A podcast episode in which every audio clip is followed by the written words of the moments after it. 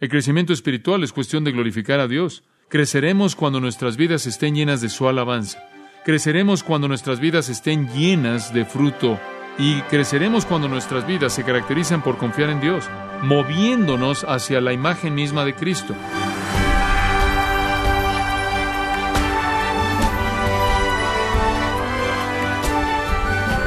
La Biblia dice que los cristianos se conocen por los frutos que producen. Pero ¿a qué se parece exactamente el fruto de la vida del creyente? ¿Es este fruto visible en su vida? En nuestra emisión de hoy, el pastor John MacArthur examina de cerca la importancia de dar fruto y honrar a Dios con su vida, parte de su estudio titulado De regreso al elemental, aquí en gracia a vosotros. Si usted no está viviendo para la gloria de Dios, está viviendo para la gloria de usted. Y eso retrasa de manera inmediata la madurez espiritual. Pero conforme nuestras vidas son abandonadas para la gloria de Dios, a sus causas, su honor, su alabanza, entonces progresamos a lo largo de la línea del crecimiento. Ahora, si eso es verdad, si glorificar a Dios es la manera en la que crecemos, entonces es absolutamente esencial que sepamos lo que significa glorificar a Dios. Eso no solo es un concepto nebuloso, un pensamiento vago, místico, sino que glorificar a Dios es una verdad práctica concreta, muy concreta. De hecho, he compartido con ustedes ya estas tres claves de crecimiento espiritual, tres áreas clave en las que glorificamos a Dios. Número uno, glorificamos a Dios al confesar a Jesús como Señor, Filipenses 2. Número dos, glorificamos a Dios al apuntar nuestra vida hacia ese propósito. Primera de Corintios 10, 31. En nuestro último estudio vimos que glorificamos a Dios al confesar nuestro pecado. Tal como Josué 7, 19 dice, Dad gloria al Dios de Israel, haciendo confesión de tu pecado. Ahora quiero que lleguemos a un cuarto principio para glorificar a Dios y es el siguiente. Glorificamos a Dios al confiar en Él. Acompáñenme ahí en su Biblia, Romanos 4, versículo 20. Esta gran porción de la palabra de Dios habla de la vida de Abraham. Y en Romanos capítulo 4, Pablo el apóstol está hablando acerca de Abraham y su relación con la fe. Abraham no fue salvo por la ley, sino por la fe, como lo es cualquier hombre en cualquier época. Y allí en el versículo 19 dice acerca de Abraham que no se debilitó en la fe al considerar su cuerpo, que estaba como muerto, cuando tenía unos cien años de edad, ni la mortandad ni la esterilidad del vientre de Sara. Ahora eso nos dice algo de las circunstancias. Abraham y Sara nunca habían tenido hijos. Nunca habían tenido hijos debido a que el vientre de Sara estaba muerto, no podía producir. Nunca han podido tener hijos. Dios viene y les dice van a tener un hijo. Ahora usted conoce bien la historia como para recordar que Abraham al principio no creyó a Dios, pero después de un tiempo él comenzó a tener confianza en la palabra de Dios y entonces dice Pablo, él no se debilitó en la fe, sino que más bien, versículo 20, y aquí está la clave, él no titubeó ante la promesa de Dios a través de la incredulidad, sino que se fortaleció en la fe, y escucha la última frase, dando gloria a Dios. Lo que glorificó a Dios en la vida de Abraham fue que Abraham creyó a Dios. Dios dijo, Abraham, yo sé que soy ridículo, y por cierto, Inclusive nombraron al hijo Isaac, eso significa risa, porque comenzó como una broma. Pero el punto es, Abraham aquí creyó a Dios, y eso le da gloria a Dios. Lo que está diciendo es Dios, si tú lo dices, yo lo creo, y eso significa Dios, yo confío en tu palabra. Y eso le da gloria a Él. Ahora, cuando Dios dice algo y usted no lo cree, usted está menospreciándolo, usted está diciendo, bueno, yo te conozco, Dios, eh, bueno, tienes un buen pensamiento en mente, realmente aprecio la oferta, lo valoro y el pensamiento, Dios, pero tú simplemente no entiendes las circunstancias. Tú sabes, es como la gente que dice, bueno, tú sabes, la Biblia dice, mi Dios proveerá, suplirá todas vuestras necesidades conforme a sus riquezas en gloria en Cristo Jesús. Oh, qué maravillosa verdad es esa. Dios puede suplir todas nuestras necesidades, sabemos eso. Y después, tan pronto como llegan a un punto en el que no tienen lo suficiente, comienzan a preocuparse, se afanan, no saben en dónde están sus recursos, se llenan de pago, comienzan a dudar si Dios lo puede hacer, comienzan a cuestionar a Dios, entran en un trauma psicológico y después la gente les dice, oye, tú no eres el que anda por todos lados diciendo, mi Dios pues suplirá todo lo que os falta, o lo crees o no lo crees. Si dices que lo crees, pero no manifiestas que lo crees, realmente estás dudando de Dios. Y dudar de Dios es decir que Dios realmente no vive al nivel de su reputación. Ahora, eso deshonra a Dios. En 1 de Juan 5:10 hay una palabra muy simple que debe ser algo que sacuda a muchas personas y es la siguiente: el que no cree hace de Dios un qué? Mentiroso. Como puede ver, el no creer en Dios dice que es un mentiroso. Le voy a dar una ilustración. La Biblia dice que debemos dar nuestro dinero al Señor. Dice que debemos dar sacrificialmente, abundantemente, nunca dejar que la derecha sepa lo que la izquierda hace. Debemos dar y Dios de esta manera nos va a dar a nosotros. Ahora tenemos un entendimiento muy refinado del principio, está aquí en la Biblia. Pero cuando llegamos a la ofrenda, tenemos este problema con nuestras manos o con nuestras plumas, simplemente no pasan de cierto número, simplemente no podemos producirlo. Decimos que creemos lo que Dios quiso decir con lo que dijo, pero realmente no lo creemos hasta que es práctico, ¿verdad? A menos de que cambie la manera en la que actuamos. Decimos, creo que cuando muera voy a ir al cielo. Sin embargo, algunas personas están tan preocupados por la muerte que no pueden vivir por la preocupación de morir.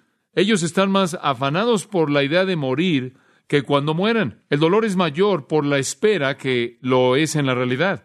Es como ir al dentista. Y la realidad es que aunque Dios supla todo lo que necesitamos en el punto de la muerte, realmente no estamos demasiado seguros que va a suceder de la manera en la que Él dice que va a pasar. Como puede ver, la mayoría de nosotros realmente y de manera honesta tiene que enfrentar el hecho de que estamos muy, muy cortos de creer realmente en Dios como debiéramos. Abraham no titubeó ante la promesa de Dios. Dios dijo, anda por este camino y él anduvo por ahí. Llegó al punto en el que Isaac era un joven y Dios le dijo, muy bien Abraham, te di a tu hijo, en los lomos de ese hijo está la promesa del pacto abrámico y de sus lomos va a venir esta gran nación. Y Abraham, te estoy diciendo, este es el cumplimiento de mi promesa. Ahora tómalo a un monte, llévalo a un monte y mátalo. ¿Y sabe usted lo que Abraham hizo? Simplemente salió con Isaac y llevó varios palos de madera y subieron al monte y lo colocó en el altar, lo amarró, tomó un cuchillo y estaba listo para meterlo en su corazón nunca titubeó, nunca se detuvo hasta que escuchó un carnero que estaba atorado en un zarzal y sabía que Dios había provisto una manera de salir. Pero el punto de la historia es este. Abraham estaba dispuesto a seguir hasta el final, a matar aquello que era el cumplimiento de la promesa de Dios en su vida. Él tenía la confianza plena de que si Dios dijo haz algo, lo haces, nunca titubeas y Dios proveerá. Él pudo haber dicho, bueno Dios, ¿cómo es posible que puedas decir que va a haber un pacto abrámico que va a ser cumplido con pueblo como los granos del mar, como las estrellas del cielo, si voy a matar al único que hay? Pero no discutió. Él creyó que Dios guardaría su palabra aun si tenía que matar a su hijo. Personalmente creo que él bien pudo haber creído que Isaac será resucitado de los muertos, aunque en su experiencia eso nunca sucedió. Así creía él a Dios. Ese es el punto. Creer a Dios le da a Él gloria.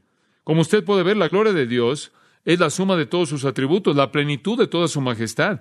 Y si Él dice quien dice ser, entonces Él es un Dios que debe ser creído. Ahora usted va a crecer espiritualmente cuando vive una vida que de manera práctica confía en Dios. Cuando dice, si tu palabra lo dice, lo voy a hacer. Si tu palabra lo promete, lo voy a reclamar. Si tu palabra lo manda, yo lo voy a obedecer. Deshonramos grandemente a Dios cuando decimos creer en Él, sin embargo no podemos enfrentar la vida. Ahora vayamos a un quinto principio. Glorificamos a Dios en quinto lugar, y esta es una verdad tremendamente importante, al dar fruto. Glorificamos a Dios al dar fruto. Ahora este es un tema del cual podríamos hablar mucho, y quiero en cierta manera resumirlo un poco para nuestro estudio en esta sesión. Pero en Juan capítulo 15 es nuestro texto clave. En el versículo 8 y en Juan 15 el Señor está hablando de cómo Él es la vid y somos los pámpanos. En otras palabras, su vida fluye dentro de nosotros. Espiritualmente somos un organismo con Él. Estamos conectados orgánicamente de tal manera que el flujo de su vida procede a través de nosotros. Y conforme el flujo de su vida procede a través de nosotros, produce fruto. Ahora el versículo 8 nos dice lo que ese fruto cumple. Y dice esto, en esto mi Padre es glorificado, en que deis mucho fruto. Ahora ese es el punto, ser fructífero. Ser fructífero glorifica a Dios. El crecimiento espiritual de nuevo es glorificar a Dios. Y glorificar a Dios es dar fruto. ¿Por qué? Porque eso es permitir que el poder de Dios sea productivo en nuestras vidas. Conforme hemos recibido a Cristo, apuntamos a su gloria, enfrentamos con el pecado en nuestras vidas, andamos por fe, Dios produce en nosotros fruto. Ahora, deshonra a Dios cuando usted tiene poco, poco fruto. No creo que haya algo así como un cristiano que no da fruto. Simplemente hay frutos, pequeños frutos y mucho fruto. Porque usted sabe, si usted es cristiano, usted por lo menos va a dar algunas uvas que están secas colgadas por algún lugar, porque Jesús dijo, por sus frutos que los conoceréis. Ahora es muy importante que usted produzca fruto, porque así es como usted manifiesta quién es en realidad. ¿Cómo la gente va a saber que usted es creyente y que pertenece a Dios si no ve ningún fruto? ¿Verdad? Esto es lo que Pablo quiso decir cuando escribió a Tito y le dijo, tienes que vivir para adornar la doctrina de Dios. Debe haber algo de la naturaleza de Dios colgando en usted, de tal manera que es evidente que Él está operando en su vida. En Romanos 2, versículo 24, encontramos una declaración bastante interesante que es hecha por el apóstol Pablo Israel. Él dice, porque el nombre de Dios es blasfemado entre los gentiles por ustedes. En lugar de mostrarle al mundo cómo es Dios, diciendo que pertenece a Dios y les muestra algo que a Dios no le gusta en absoluto. De hecho, Jesús le dijo a los líderes de Israel, ustedes son de su padre, vosotros sois de vuestro padre, el diablo. El producto de su vida no es el producto de Dios. Qué cosa tan terrible que la gente deba pensar que lo es. En Mateo capítulo 5, versículo 16, Jesús dijo, Así alumbre, así brille vuestra luz delante de los hombres, para que vean vuestras, ¿qué? Buenas obras. ¿Y qué? Glorifiquen a vuestro Padre que está en los cielos. Jesús está diciendo, el producto de su vida es la manifestación de Dios. Y si no está ahí, entonces Dios no es visible. Y entonces Dios será glorificado cuando seamos cristianos productivos, cuando algo está sucediendo, cuando el flujo a través de la vid y los pámpanos produce uvas hermosas que son útiles para bendecir a alguien más. De hecho, en 1 Corintios 9:7 Pablo dice, ¿quién planta una viña y no come de su fruto? Esa es una pregunta bastante apropiada. Digo, ¿quién planta una viña y no come de su fruto? ¿Usted cree que Dios hizo todo el trabajo de derramar su vida misma en usted, su vida misma eterna, que lo hizo uno, quien es un receptor del poder mismo de Cristo para producir nada? En absoluto. Debemos ser fructíferos. Ahora alguien podría decir, bueno, eso está muy bien y eso es bueno, John. Tú sigues hablando del hecho de que debemos ser fructíferos, pero ¿qué es fruto? ¿Qué quieres decir? Bueno, me da gusto que preguntó, porque eso es muy importante. ¿Qué queremos decir con fruto? Filipenses 1.11 es un buen lugar en donde podemos comenzar. Escuche esto. Siendo llenos, no solo aquí y allá, sino siendo llenos de frutos de justicia. Ahora escuche esto, que son por Cristo Jesús para la gloria y alabanza de Dios. Cuando usted produce, Dios es glorificado. Eso es algo tan maravilloso. ¿Y qué es? Los frutos de justicia. ¿Qué es fruto en su vida? Le voy a decir, muy simple, justicia. Justicia. ¿Qué es justicia?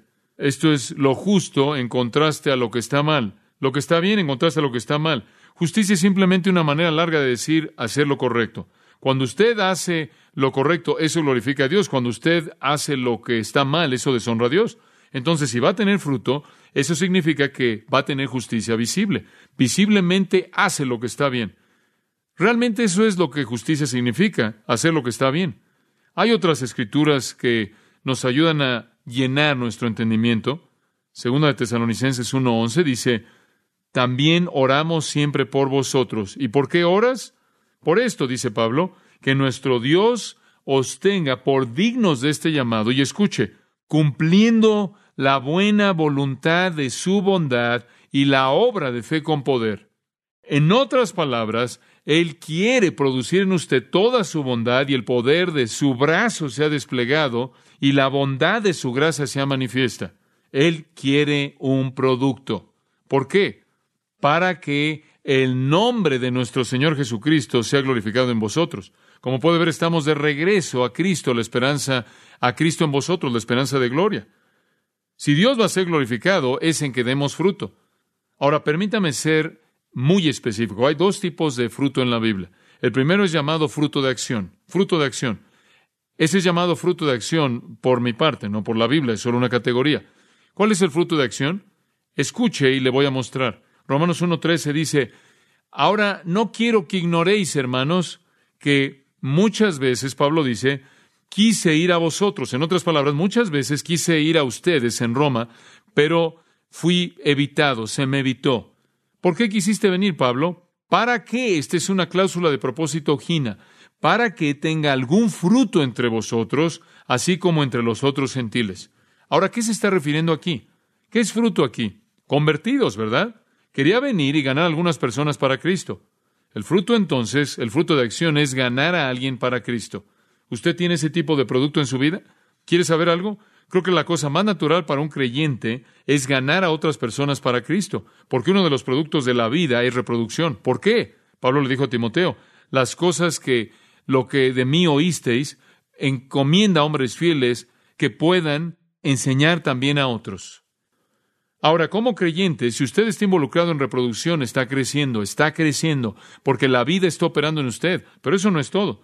Hay otras cosas que también son fruto. Filipenses capítulo 4, versículo 17, y en esta sección, solo para darle algo de trasfondo, los filipenses habían enviado a Pablo una ofrenda bastante magnánima. Fueron muy generosos y le habían enviado una ofrenda de amor. Pero él les dice, realmente valoro su ofrenda. Solo quiero que sepan que no la necesito. Pero aunque no la necesito, estoy tan contento porque la enviaron. ¿Por qué? Versículo 17. No porque deseo un don, no porque deseo una ofrenda, sino que deseo fruto que abunde en vuestra cuenta. En otras palabras, lo más maravilloso de su ofrenda fue que fue fruto, no porque lo necesitaba, sino porque ustedes lo produjeron. ¿Se da cuenta? Ahora, si usted está sentado esperando que alguien tenga una necesidad enorme antes de que usted actúa, usted no está entendiendo esto. Quizás debería darle a alguien que no tiene esa necesidad tan grande, pero debido a que es fruto, debido a que es fruto en su vida, usted lo hace. Cuando su vida está llena del poder de Dios y cuando usted está totalmente comprometido con glorificar al Señor, usted se va a hallar a sí mismo dando, porque el dar es un fruto, el acto de dar. Entonces, ¿qué es fruto? Es ganar a alguien para Cristo, es dar, inclusive una ofrenda monetaria, inclusive cuando hay una necesidad grande específica. Usted da porque está en su corazón el dar. Mi padre solía siempre decir que usted puede dar sin amar, pero usted nunca puede amar sin dar. Y si usted ama, y si usted está perdido en la gloria de Dios, usted va a dar y dar y dar así como Dios da. Algo más que podríamos considerar fruto está en Hebreos capítulo 13, versículo 15. Ahí dice, por Él, por tanto, esto es por Cristo, así que ofrezcamos el sacrificio de alabanza a Dios continuamente. Ahora escuche esto, fruto de labios dando gracias. ¿Sabe usted que agradecerle a Dios es fruto? Es correcto. Eso es el producto de la obra de Dios en su vida. El ser fructífero es ganar a gente a Cristo, dar una ofrenda y dar gracias. ¿Qué hay acerca de Colosenses 1.10? Colosenses 1.10 dice esto, para que andéis como es digno del Señor, para agradarle a Él, escuche esto, dando fruto en toda buena obra. Ahora, ¿ve usted cuánto abarca esto? Cualquier buena obra es fruto. Podría ser ganar a alguien para Cristo, dar una ofrenda, agradecerle al Señor con sus labios o hacer cualquier buena obra. Todo eso es fruto. Y eso es lo que Dios quiere ver en su vida. Y lo que estoy diciendo es esto. Los cristianos productivos son cristianos que están creciendo. Si usted simplemente está sentado ahí y realmente no hay no hay fruto en su vida, no hay un ministerio que manifieste el fruto, no hay algún producto, eh, no que haya algunas uvas grandes colgando en su vida, entonces realmente usted no está creciendo, no se está moviendo, simplemente está ahí, no es productivo. El crecimiento espiritual siempre se manifestará en fruto. Ahora le dije que hay dos tipos de fruto. Ese es el fruto de acción, lo que usted hace. Usted gana a alguien a Cristo, da una ofrenda, alaba al Señor, hace una buena obra. Pero hay una categoría diferente y la llamo fruto de actitud. Ahora, si quiere ver conmigo por un momento lo que dice Gálatas capítulo 5, va a ver ese tipo en particular de fruto. Versículo 22 dice, pero el fruto del Espíritu, y aquí no tiene acción en absoluto, lo que tiene es actitud. Amor, gozo, paz, paciencia, benignidad, bondad, fe, mansedumbre y templanza. Ahora aquí el apóstol Pablo enlista actitudes. Él no está hablando de acción, él está hablando de actitud. El amor es una actitud, el gozo es una actitud, la paz es una actitud, la paciencia, benignidad, bondad, fe, mansedumbre humildad, todas son actitudes. Pero ahora observe esto. Por un lado tiene fruto de acción, por otro lado tiene fruto de actitud. Ahora escúcheme, si usted tiene fruto de acción sin el fruto de actitud, eso es legalismo, ¿se da cuenta? Usted simplemente está ahí en un ritual como los fariseos. Y las actitudes son muy importantes. Usted dice, bueno, John, ¿cómo es que, cómo es que tienes esas actitudes correctas? ¿Cómo es que tienes un corazón lleno de amor? ¿Cómo tienes un corazón lleno de gozo y paz? ¿Y cómo tienes un corazón lleno de paciencia y demás? Bueno, Gálatas 5, creo yo, realmente nos ayuda a ver eso porque dice, ahí en el versículo 25, si vivimos en el Espíritu, andemos también por el Espíritu. Es cuestión de ceder el control de nuestra vida al Espíritu Santo, así como el pámpano cede a la vid. El flujo de la actitud correcta que viene a través de la naturaleza de Dios en el Espíritu Santo permea nuestras vidas hasta el punto en el que producimos fruto. Hemos visto entonces, glorificamos a Dios al dar fruto. Ahora vayamos a un sexto principio. Al crecer, madurar, al abrir las llaves, por así decirlo, al abrir más bien las chapas de crecimiento espiritual, hay otra clave y es esta. Glorificamos a Dios, y ya hicimos referencia a esto la última vez, al alabarlo. Yo no creo que un cristiano puede crecer a menos de que se caracterice por una vida de alabanza. La alabanza de nuevo nos coloca en el flujo del crecimiento. Permítame darle un versículo simple y maravilloso. Salmo 50, versículo 23 dice esto. El que sacrifica alabanza me honrará o me glorificará. Oh, qué gran declaración. ¿Quiere glorificar a Dios? Entonces, ofrezca alabanza, ofrezca alabanza. Como puede ver, otro, otro elemento simple, muy práctico. No son ventanas ahí con vidrios emplomados y música de órgano. Es simplemente ser fructífero, es simplemente la humildad de la fe y de confiar, es la humildad de la confesión, es la humildad de postrarse ante el Señor de Cristo a costa de lo que sea. Y es la humildad, de nuevo, de la alabanza lo que nos coloca en el camino del crecimiento. Realmente creo que la gente orgullosa no alaba a Dios. Están demasiado ocupadas alabándose a sí mismas. La gente humilde sí. La gente que está asombrada de Dios, la gente cuyo enfoque es Dios.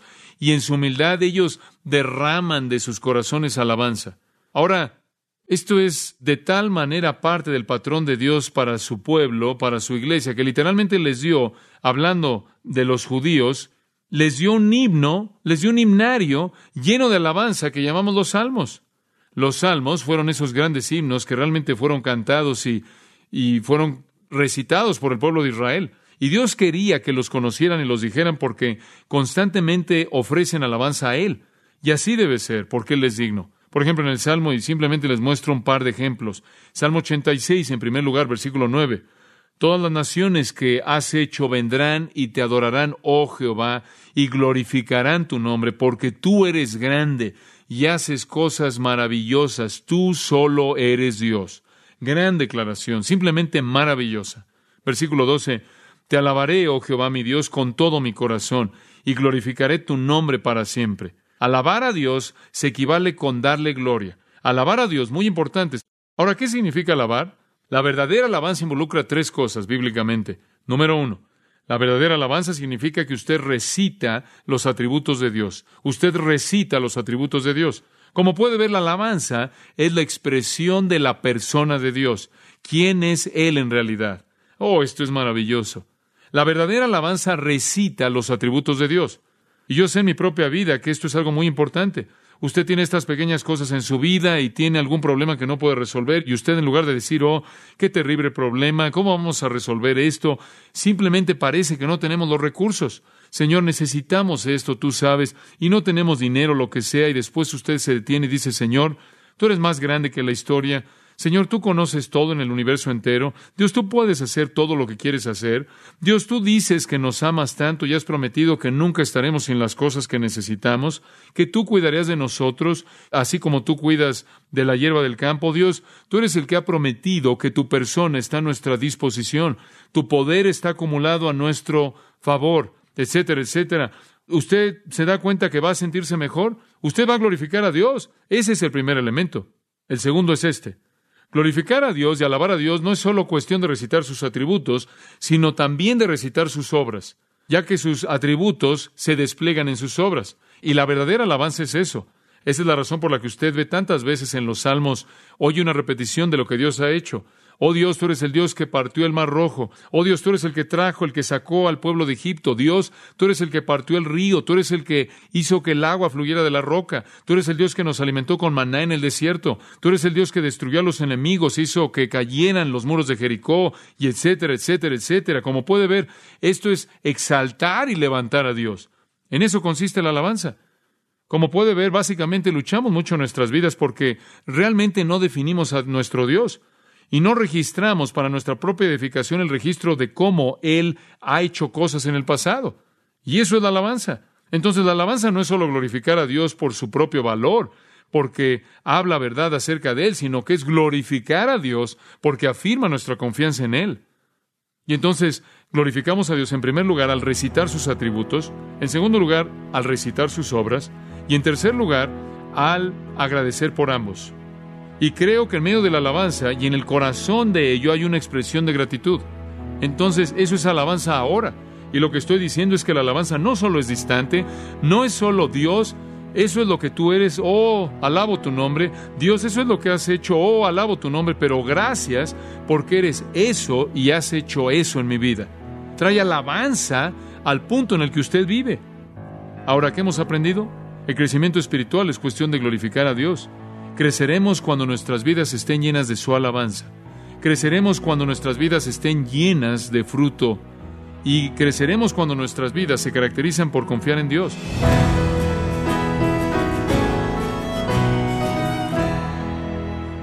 ha sido el pastor John MacArthur recordando lo básico acerca de lo que significa honrar a Dios con su vida día tras día.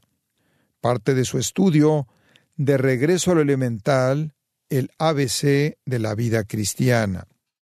Quiero recordarle, estimado oyente, que nos puede escribir a gracia a vosotros, haciéndonos saber cómo nuestro ministerio le ha bendecido nos encantaría recibir una carta de usted o un correo electrónico. Yo le daré la información más adelante. Y recuerde que puede descargar los mensajes de la serie de Regreso a lo Elemental, el ABC de la vida cristiana, a través de nuestra página en gracia.org, donde también encontrará otros recursos disponibles que le ayudarán en su crecimiento espiritual. Y todo esto de manera gratuita. Si tiene alguna pregunta o desea conocer más de nuestro ministerio, como son todos los libros del pastor John MacArthur en español o los sermones en CD que también usted puede adquirir, escríbanos y por favor mencione la estación de radio por medio de la cual usted nos escucha en gracia a vosotros. Es importante conocer no solo el país y ciudad de donde usted nos escucha, sino también la radio. Para quienes contactan nuestro ministerio por primera vez, pueden solicitar una copia del mensaje de promoción sin costo alguno, un mensaje por oyente únicamente. Si usted vive en los Estados Unidos o Puerto Rico, escríbanos a Gracia Vosotros, P.O. Box 4000, Panorama City, California 91412 o puede escribirnos a través del siguiente correo electrónico radio arroba